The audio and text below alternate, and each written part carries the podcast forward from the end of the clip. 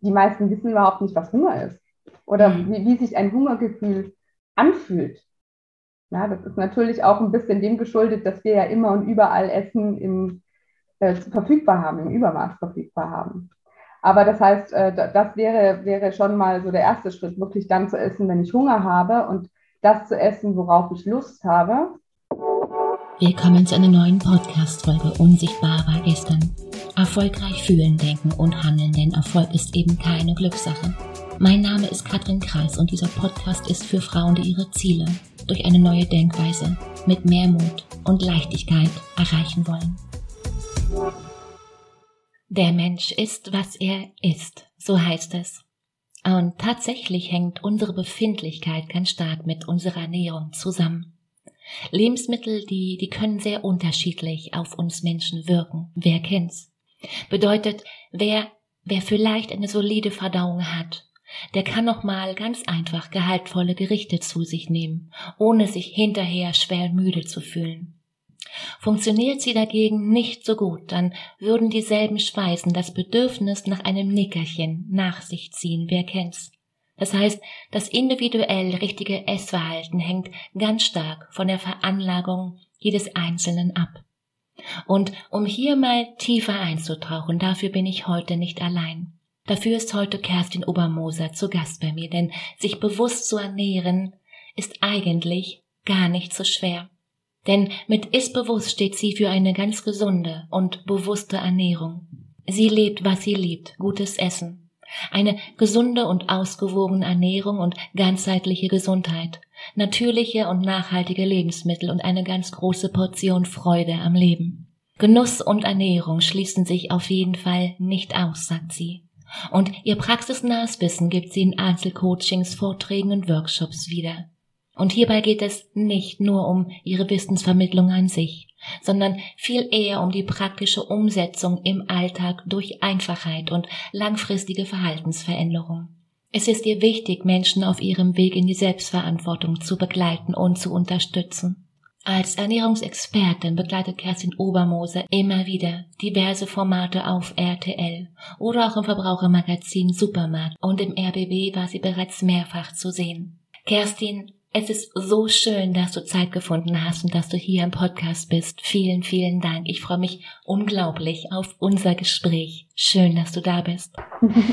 lass uns gleich mal, lass uns gleich mal reinstarten mit der Frage, vegetarisch, vegan, glutenfrei, High Carb, Low Carb und vor allem alles Bio. Was sagen, was sagen all diese Ernährungsstile unserer Zeit eigentlich ja über uns aus? Naja, ich würde mal sagen bei all dem, dass wir vielleicht ein bisschen auf der Suche sind. Wir sind auf der Suche nach Abgrenzung oder auch nach Individualität, was ja auch einer der Megatrends ist. Und ähm, ja, ich, ich glaube, dass wir auch alle zu sehr im Außen sind äh, und im Außen etwas suchen, um ja, um uns selber vielleicht irgendwie, weiß ich nicht, wertvoller vielleicht auch so zu fühlen. Hm.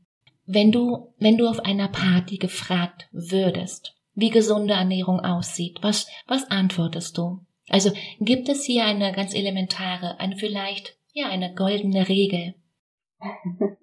da kann ich immer gar nicht so viel Neues sagen, ähm, denn ähm, also oder vielleicht auch doch, denn ich würde vielleicht sagen, gesunde Ernährung betrifft nicht immer nur das, was wir essen, aber da würde ich definitiv immer das Gleiche sagen, nämlich äh, viel Obst und Gemüse, ähm, Vollkornprodukte, also komplexe Kohlenhydrate, gute Eiweißquellen. Das betrifft so ein bisschen grob das Was. Ähm, aber ich würde auch sagen, gerade das Wie und das Warum, ähm, also wie esse ich und warum esse ich, gehört genauso zum gesund, zur gesunden Ernährung oder zum gesunden Ernährungsverhalten dazu. Und darüber wird eher selten gesprochen. Hm. Wie finde ich denn für mich heraus, welche Ernährung für mich, ja nun ja, die, die richtige ist? Also ich würde empfehlen, einfach mal zu lernen, wieder auf sich selbst und auf den eigenen Körper zu hören. Das ist in meiner Welt der aller, allerwichtigste Schritt. Denn ähm, wer kennt denn den eigenen Körper besser als ihr selbst?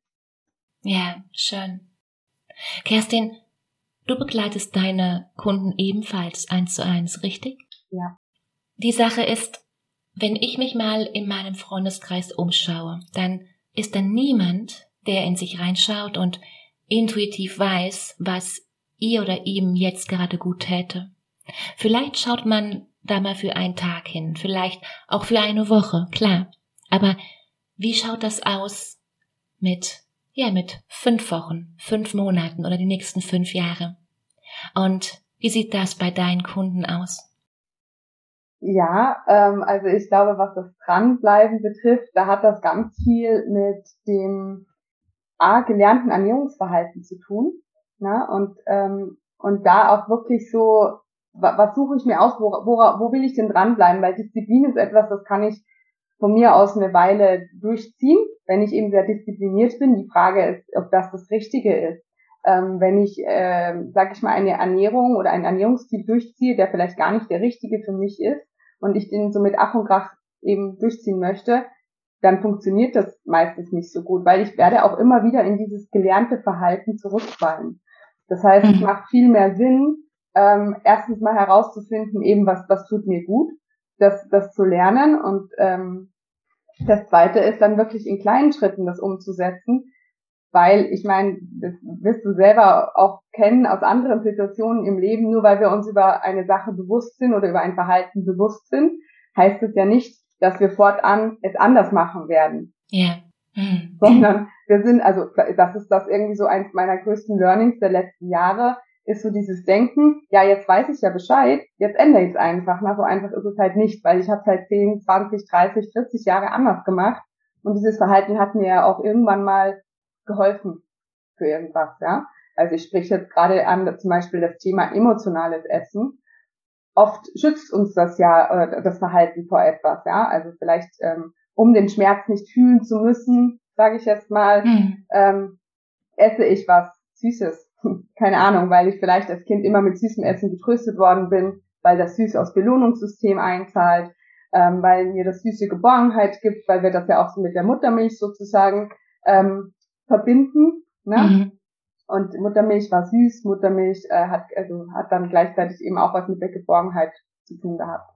Also das ist, glaube ich, mal so eine Sache, die, die ganz, ganz wichtig ist, das zu erkennen, das zu verstehen und dann wirklich ähm, in kleinen Schritten nachhaltig das Verhalten zu verändern. Zum ersten Teil deiner Frage, ähm, sind sich die Leute schon bewusst, die zu mir kommen, meine Klienten, äh, können die sich spüren? Das ist total unterschiedlich. Also ich muss auch jeden woanders abholen. Äh, es kommen, würde ich schon sagen, der Großteil der Klienten wissen schon, dass sie irgendwie ein Thema haben. Also dass da schon mehr dahinter steckt, ähm, als jetzt vielleicht, was esse ich? Denn ich würde mal sagen, 80 Prozent behaupten, dass sie eigentlich wissen, was gesunde Ernährung ist und dass sie sich eigentlich auch schon gesund ernähren. Aber das ist natürlich auch immer eine Perspektive. Und ähm, meistens hakt aber dann eher an dem Umsetzen. Und sie haben schon so eine leichte Ahnung, dass es vielleicht auch an anderen, dass sie da andere Baustellen haben oder dass es an anderen Sachen haken könnte, wie zum Beispiel eben dem Verhalten oder emotionalen Essen also die, das sind so eigentlich die meisten Personen, die zu mir kommen, aber es gibt auch welche, ja, die wissen, die haben vielleicht schlechte Werte oder die haben gesundheitliche Themen oder wollen abnehmen und haben vielleicht noch nicht so den Zugang zu gesunder Ernährung oder haben auch ähm, so gar kein Gefühl für sich selbst. Also ich sage mal, das stimmt ja nicht, sie hätten es ja, sie haben vielleicht nur den Zugang dazu verloren und müssen echt richtig ins Spüren wiederkommen. Also so ein bisschen von, von allem dabei. Ja, wow. Das war das war eine lange Antwort und ich möchte gern noch mal, noch mal einen Schritt zurückgehen hin zum intuitiv Essen. Wenn du äh, das auf den eigenen Körper hören äh, gleichsetzen mit intuitivem Essen, ja. Ja, weil das ist ja ja fast schon eine Wissenschaft für sich. Und wie sieht das aus? Wir und intuitives Essen. Haben wir verlernt, intuitiv zu essen? Was denkst du? Boah, das kann ich gar nicht wirklich mit Ja oder Nein beantworten. Also grundsätzlich würde ich sagen ja, aber dazu, aber dazu muss es erst ähm, ein bisschen ein Shift geben, da muss es eine Persönlichkeitsarbeit geben. Mhm. Denn ähm, unser ganzer Körper ist auch auf eine ganz andere, oder auf einen ganz anderen Lebensstil ausgelegt. Und äh, ich glaube, durch diese ganzen Entwicklungen, speziell so der letzten, würde jetzt mal sagen, ich muss noch kurz rechnen, wie alt bin ich, also der letzten 25, 30 Jahre, mhm. ähm, würde ich sagen, sind wir viel mehr noch im Außen, als wir es vielleicht vorher waren. durch diese, diese technische Veränderung, durch diese Schnelllebigkeit, durch äh, diese Leistungsgesellschaft, ja. Und das bringt uns ja alles weg von uns selber, vermehrt weg von uns selber. Wenn wir zu dem äh, Punkt zurückkommen würden, dass wir wirklich wieder in das bewusste Spüren kommen, dann glaube ich, können wir das schon. Das intuitive Essen. Aber da muss es vorher dahin, also da muss man eine gute Verbindung haben. Manche denken ja auch, ja okay, ähm, ich esse es einfach so, wie ich Lust habe, ähm, mhm. ohne jetzt irgendwie ein Gespür für den Körper zu haben. Und dann ist es natürlich, ja, wenn der Körper dann gleich sagt, ich möchte nur Burger und Pommes und Schokolade, ähm, ja, ich weiß nicht, ob das dann wirklich intuitives Essen ist, wenn ich, wenn ich so die Verbindung ja. nicht spüre. Ich glaube, lass uns gern mal den Begriff intuitives Essen hier erklären. Also, was bedeutet für dich intuitives Essen? Also für mich würde intuitives Essen bedeuten, dass ich wirklich dann esse, wenn ich Hunger verspüre. Und da ist jetzt sozusagen schon mal das erste Problem. Das sehe ich auch bei meinen Klientinnen und Klienten. Die meisten wissen überhaupt nicht, was Hunger ist. Oder mhm. wie, wie sich ein Hungergefühl anfühlt. Ja, das ist natürlich auch ein bisschen dem geschuldet, dass wir ja immer und überall Essen im, äh, verfügbar haben, im Übermaß verfügbar haben. Aber das heißt, äh, das wäre, wäre schon mal so der erste Schritt, wirklich dann zu essen, wenn ich Hunger habe und das zu essen, worauf ich Lust habe. Na, das ist so, ich, ich erinnere mich oft, äh, es gab so eine Zeit, wenn ich zu Business-Terminen gegangen bin und ich wurde gefragt, ob ich einen Kaffee trinken möchte und dann gab es erstmal eine gefühlt sehr lange Schweigepause und die Leute haben mich immer sehr irritiert angeguckt weil das so das Gespräch zwischen Bauch und Kopf bei mir war, weil der Kopf sagte, ja, ich möchte Kaffee, aber mein Bauch sagte, nein, du möchtest keinen Kaffee. Und ich jedes Mal, wenn ich nicht auf den Bauch gehört habe, habe ich Magenschmerzen davon bekommen. Das war halt, da muss ich, muss ich halt auch lernen, äh, zu reagieren. Ne? Also wenn ich auf den Kopf höre, okay, dann hat der Kopf seinen Frieden, aber der Magen nicht. Und äh, umgekehrt war es dann halt entspannt. Und das ist, glaube ich, das, äh, dieses Abwiegen, dieses sich kurz Zeit zu nehmen, reinzuspüren was brauche ich wirklich. Ja, wohin, wohin spürst du da? Also ist das ein Dialog zwischen Verstand und Bauch oder ist das eine, ja, eine ganz bewusste Sache bei dir? Ja, für mich ist, äh, ist es schon, ähm, also so, ich gehe da als erstes in den Bauch und natürlich äh, ist da der Dialog auch zwischen Kopf und Bauch. Hm, interessant. Beim Kaffee ist es doch ganz oft so, da haben wir unsere Kaffeerituale. Also ein Kaffee am Morgen oder drei, nein, einen nach dem Mittagessen, einen, wenn Freunde kommen oder die Oma. Alles Rituale und Gewohnheiten. Das macht man halt so, den Kaffee am Morgen. Und dann sind wir ganz schnell am Abend mal bei drei, fünf oder zehn Kaffee angelangt. Und das ganz ohne irgendeinen Dialog geführt zu haben, oder? Ähm, es ist definitiv ein Wohlstandsproblem und da möchte ich gerne nochmal zurückgehen auf das, was du vorher gesagt hast mit dem Kaffee, auf das Verhalten, mhm. weil das betrifft unser gesamtes ähm, Essverhalten und eben auch äh, diesen Dialog, den du gerade angesprochen hast. Ähm, Essen muss man genauso lernen wie gehen oder sprechen. Mhm. Und das ist etwas, das war selbst in meinem Kopf ganz lang nicht verankert weil wir denken ja, Essen macht ja jeder, das ist ja was Automatisches. Und genau da hakt's aber ein bisschen, ja, weil, weil wir lernen das natürlich ähm, in unserer Essumgebung zu Hause. Wir lernen das von unseren Eltern oder von der Bezugsperson in, in, in der Kita, in der Schule und so weiter, von Freunden. Das alles beeinflusst ja unser Essverhalten. Und wenn ich eben gelernt habe, dass ich morgens, ähm, also weil ich das schon bei den Eltern gesehen habe, der Morgen halt eben mit einem Kaffee startet, weil man sonst nicht ansprechbar ist, dann ist das ein Verhalten, das man eben gelernt hat und auch so weiterführt. Meistens ohne es zu hinterfragen. Automatisch wie Zähne putzen. Hm. Und, und das ist sozusagen auch vielleicht dieser Dialog. Also das hat auf der einen Seite vielleicht mit, mit dem erlernten Verhalten zu tun und mit dem anderen eben auch, wie bewusst lebe ich. Wie, wie bewusst bin ich in meinem Leben, in meinem Körper, ähm, ja, mit mir selber verbunden. Das darf man nicht äh, außer Acht lassen. Weil wir essen automatisch. Wir, wir riechen, also das darf man auch, also wenn man jetzt alleine auf dem Weg zur Arbeit, wir sind ja jetzt vielleicht nicht mehr so viel im Homeoffice, die ganzen Gerüche, ähm, alles, was man sieht, die Bäckereien, an denen man vorbeiläuft, man wird ja ständig auch dazu verführt, sage ich mal, mit Geruch ähm, oder eben auch mit, mit, mit Wahrnehmungen zu essen. Und selbst wenn man vielleicht manchmal gar keinen Hunger hat, Dann kommt aber der Appetit und die Lust.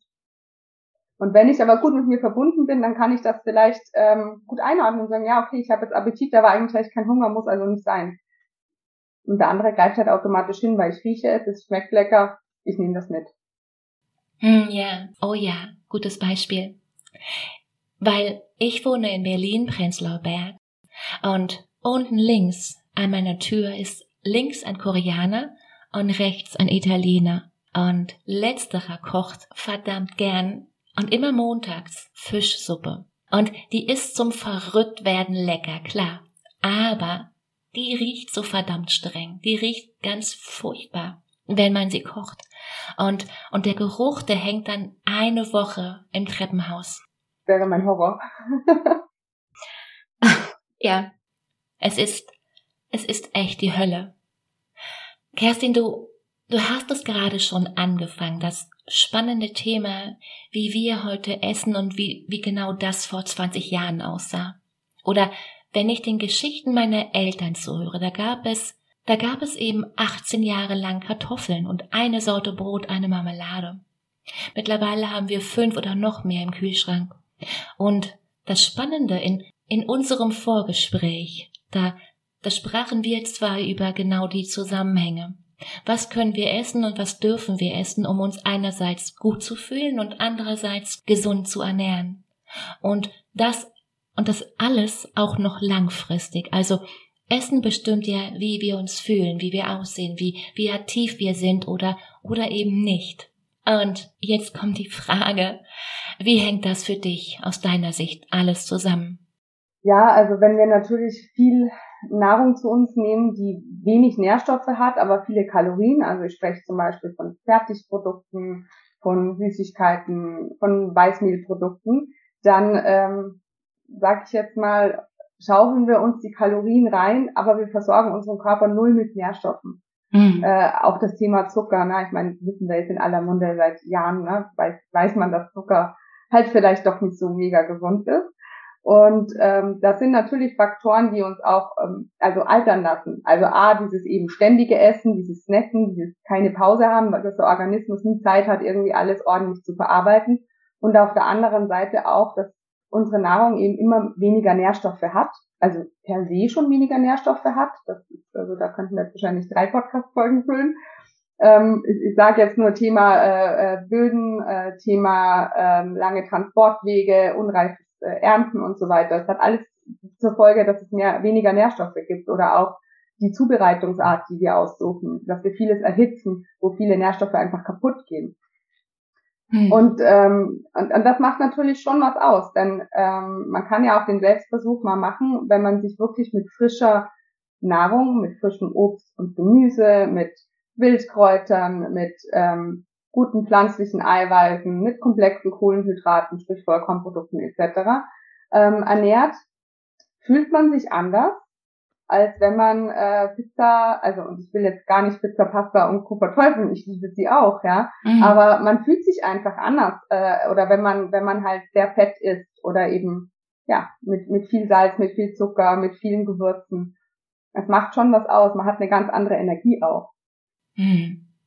Ich würde dem, ich würde dem gern noch eins draufsetzen.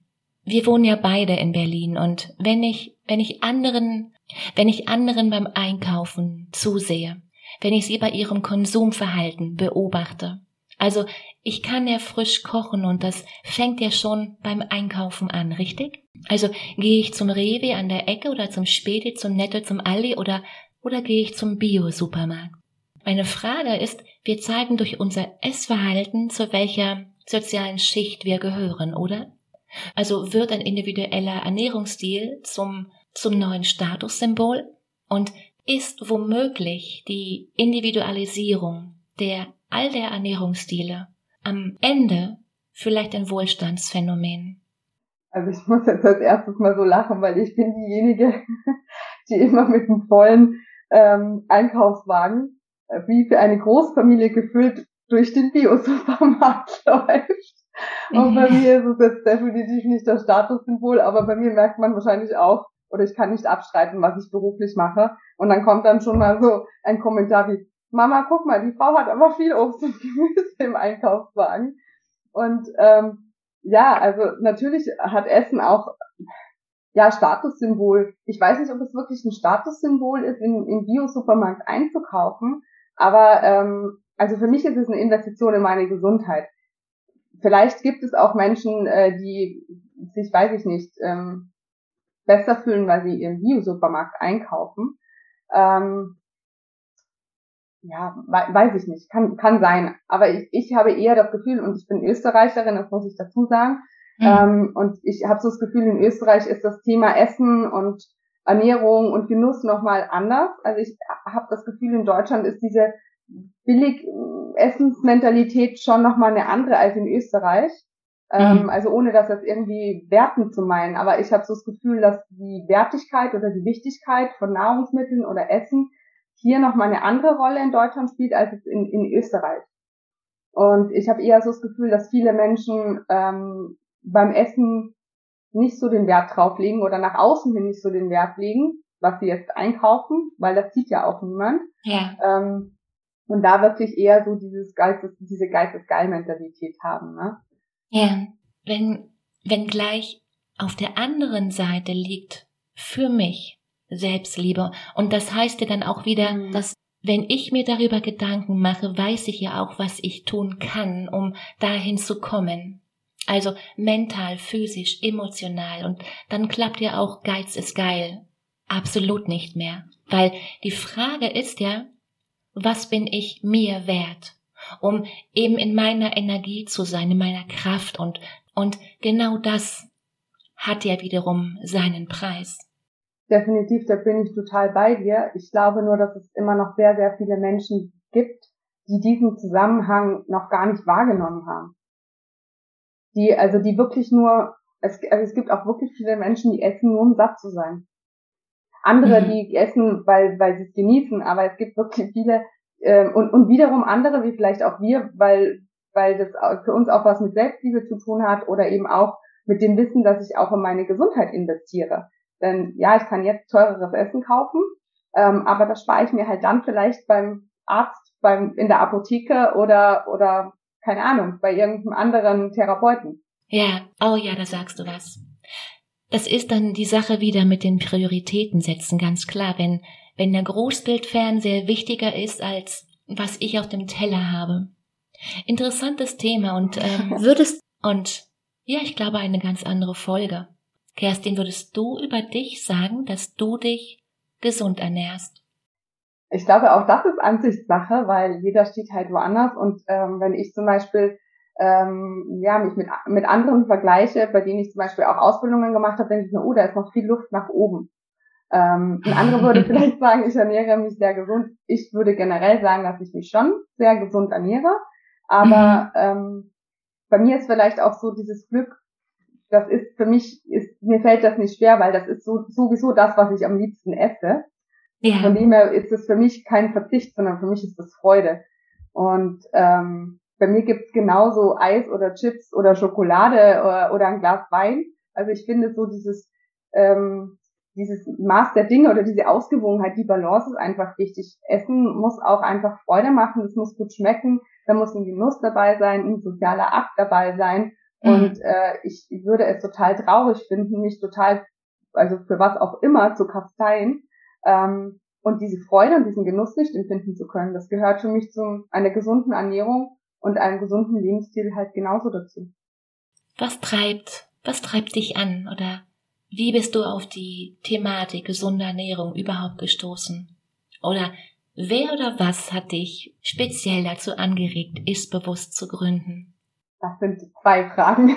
Ja, drei, drei Fragen, klar. ja, ähm, also was treibt mich an? Ähm, da fällt mir als allererstes dieses Glänzen in den Augen meiner Klientinnen und Klienten ein, wenn sie einfach so den, den, also wenn so der Knoten platzt.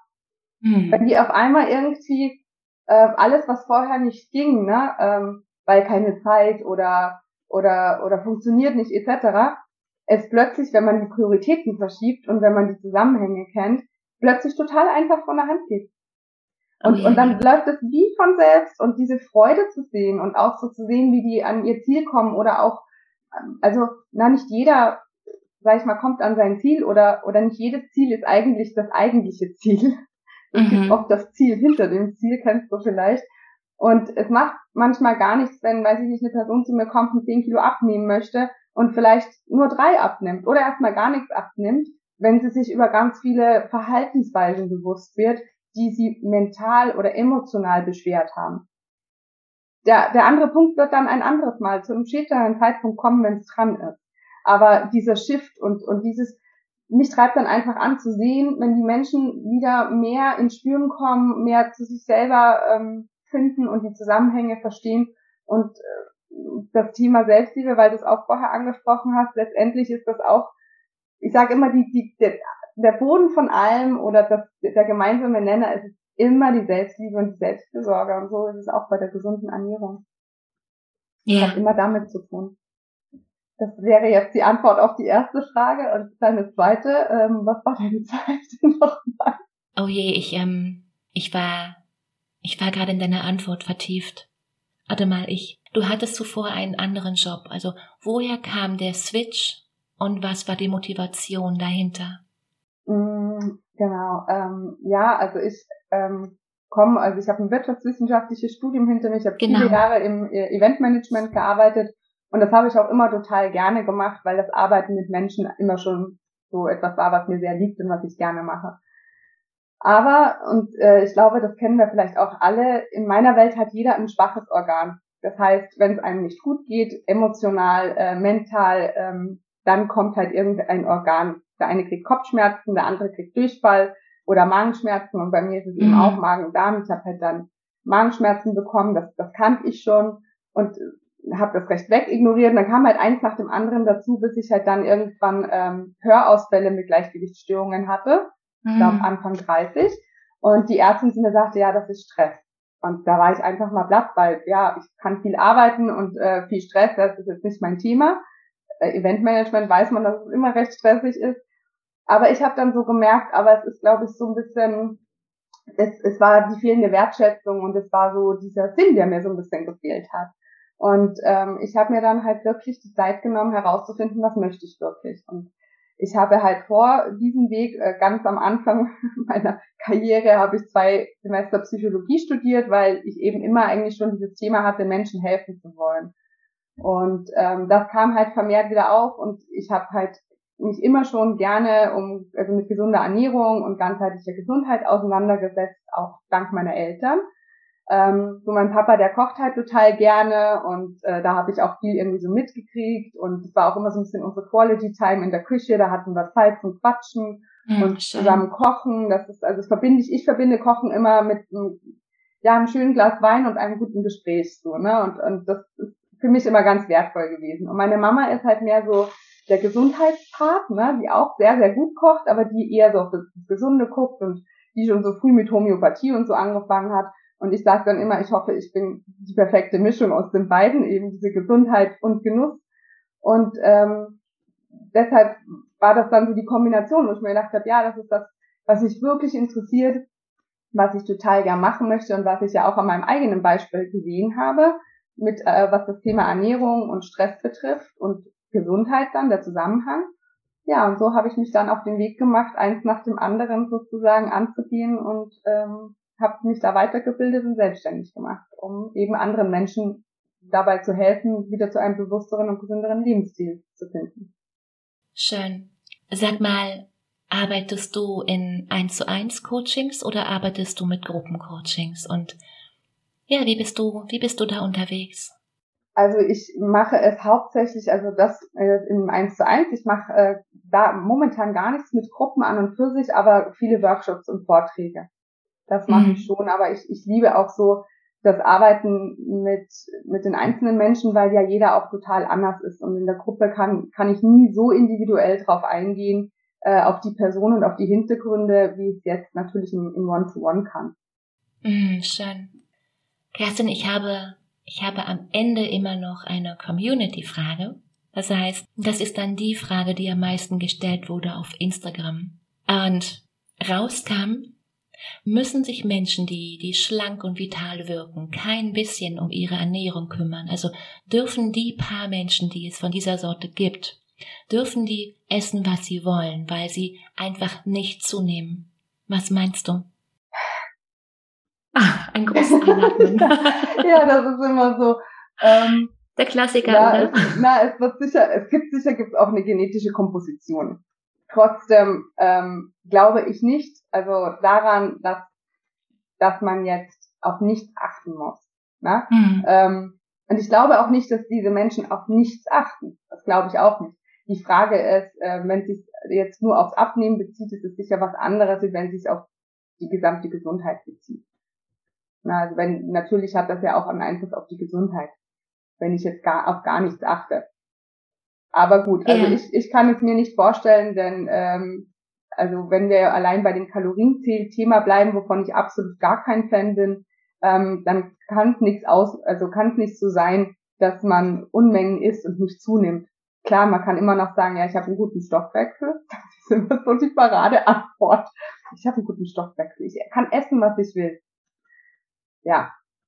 Also es gibt da schon verschiedene Zusammenhänge, die das beeinflussen können. Ich glaube Hm. trotzdem nicht, dass sie auf nichts achten müssen. Ja. Ich glaube, ich glaube, bei mir war das so, ich konnte bis, bis Mitte 30 eigentlich, ja, fast alles essen. Also wirklich alles. Und seither habe ich da, ja, mal lieber, mal lieber ein Auge drauf. Und ich habe am Ende des Podcasts immer noch drei, drei ganz schnelle Fragen, meine drei letzten Fragen. Bist du bereit? Schieß los. Wundervoll. Welche Lebensmittel sollten in keinem Kühlschrank fehlen, deiner Ansicht nach? hm, bezieht sich das wirklich nur auf den Kühlschrank oder generell auf die Küche? Ja, irgendwo in der Küche auf dem Balkon, such dir was aus. Spannend. Ähm, also was sollte nie fehlen? Also ich, ich, also frisches Obst und Gemüse sollte nie fehlen. Ähm, bei mir persönlich darf nie fehlen, also Zwiebel, Knoblauch, Tomaten, ein gutes Olivenöl, ähm, Nudeln, die dürfen auch nie fehlen. Ich brauche es einfach immer aus irgendeinem Grund, ob jetzt äh, emotional oder körperlich. Aber was sollte eben nicht fehlen? Frisches Obst und Gemüse und gute pflanzliche Eiweißquellen, gute Öle, gute Fette sollten auch nie fehlen und ähm, gute Gewürze finde ich auch ganz wichtig. Ich finde, man kann heute schon mit ein paar Kleinigkeiten wirklich gute Sachen machen. Wie gesagt, gutes Olivenöl, wenn man Zwiebel und Knoblauch in einem guten Olivenöl anbratet, finde ich, das riecht schon so herrlich. Ja, da, da hast du auch gerade so eine schöne Gestik gemacht, wie ein, wie ein Italiener. Ähm, Kerstin, gleich die nächste Frage, passend genau dazu. Was, was hältst du von Nahrungsergänzungsmitteln? Auch ein schwieriges Thema. Also per se würde ich immer versuchen, alles über die Nahrung aufzunehmen. Aber wie ich vorher auch schon so ein bisschen gesagt habe, unsere Nahrung hat halt nicht mehr so viele Nährstoffe. A, Mhm. B, essen wir davon nicht so viel. Also von den Sachen, die wirklich viele Nährstoffe haben. Wie zum Beispiel Wildkräuter, die man schön in der Natur kriegt. Ähm, und gar nichts kosten, by the way. Ähm, und es gibt ein paar Sachen, da haben wir auch, also die sind kritisch. Ne? Also wenn ich mich jetzt ähm, vege- vegetarisch oder vor allem auch vegan ernähre, ist Vitamin B12 ein Thema. Selen ist ein Thema, weil das nicht mehr so wirklich in den Böden ist. Omega-3, also langkettige Omega-3-Fettsäuren, EPA und DHA sind ein Thema. So viel Fisch kann ich gar nicht essen und Mhm. würde ich auch per se nicht empfehlen. Ich sage nur Schwermetalle und Mikroplastik. Ähm, also es gibt schon so ein paar Stoffe, die muss ich fast supplementieren weil ich sie so nicht aufnehmen kann oder zu wenig. Vitamin D, auch ganz, ganz wichtig. Ähm, und andere, die andere Sache ist, dass es nicht jeder schafft, dann von gewissen Stoffen zu viel aufzunehmen oder Lebensmitteln, dass es Sinn macht, dazu zu supplementieren. Aber ich würde halt immer darauf achten, wenn ich supplementiere, so natürlich wie möglich. Also ich kann ja zum Beispiel ein Wildkräuterpulver nehmen, anstatt äh, einzelne chemisch hergestellte Supplemente. Das ist halt immer das, was ich machen würde. Ich würde immer die natürlichste Quelle wählen. Mhm. Und wie gesagt, so ein paar Sachen wie Vitamin D oder Omega-3, die muss man heutzutage supplementieren. Geht gar nicht anders. Ja. Und welches Buch sollte Mann oder Frau hier, hier zu deinem Thema gelesen haben? Also ein Buchtipp zum Thema, wie, wie ich da anfange, äh, Genau. habe ich tatsächlich nicht. Ich Mhm. habe einen anderen Buchtipp für dich. Aus damit. ähm, da würde ich sagen, Markus Rosenkranz, Heile dich schön. Das ist äh, wirklich ah. ein ganz, ganz tolles Buch. Da steht auch ganz viel nochmal über einzelne Lebensmittel drin. Ähm, aber ein Tipp, wie ich anfangen kann, ist tatsächlich ähm, mal anfangen, mein eigenes Verhalten bewusst zu reflektieren. Ja, ja, wow. Und es ist immer, es ist immer, immer wieder das eben gleiche Thema, ganz, ganz egal, mit wem ich hier im Podcast rede. Es ist am Ende immer Bewusstheit, Wachheit und, und ja, und ganz vorn dabei Achtsamkeit. Vielen Dank. Sehr, sehr gerne. Ich danke dir. Vielen Dank. Kerstin, vielen, vielen, vielen Dank für, ja, für so viele Impulse. Und für all die, die jetzt mehr von dir wissen wollen. Alle Links zu Kerstin findest du in den Show Notes. Vielen Dank. Und zum Schluss noch on top mein Lieblingstipp vielleicht. Wenn, wenn du dich schon morgens entgiften willst, dann solltest du dir ein Glas und ideal ein halber Liter warmes Wasser mit Zitrone und vielleicht ein bisschen Honig trinken. Das Wasser einfach kurz aufkochen, die halbe Zitrone reinpressen und ja, und wenn du magst, dann gib noch etwas Honig dazu. Diese, diese Mischung ist äh, so top, weil sie deinen Stoffwechsel bereits am frühen Morgen anregt und die, die Beweglichkeit deines Darms fördert und dein ganzes System schon mal in Gang bringt. Und wenn du jetzt denkst, das sollten noch andere Frauen hören, dann leite in diesem Podcast doch einfach weiter. Vielen Dank. In diesem Sinne, hab eine unglaublich schöne Woche. Mach dir Freude. Katrin.